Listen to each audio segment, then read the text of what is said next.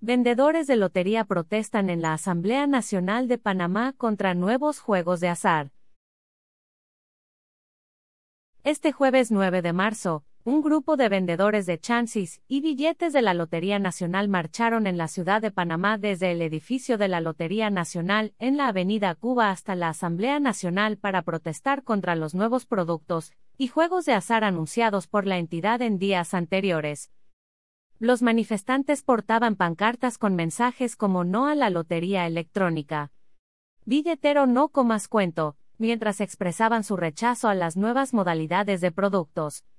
El presidente del legislativo, Cristiano Adames, recibió a los manifestantes.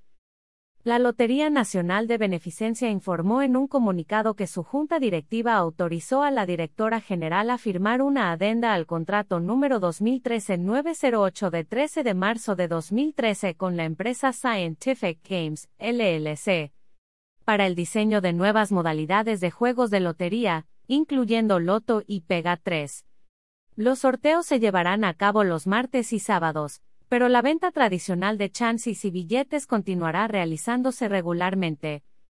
La LNB también informó que los actuales billeteros serán los vendedores exclusivos de los nuevos productos, y utilizarán un dispositivo electrónico inalámbrico para emitir los tiquetes.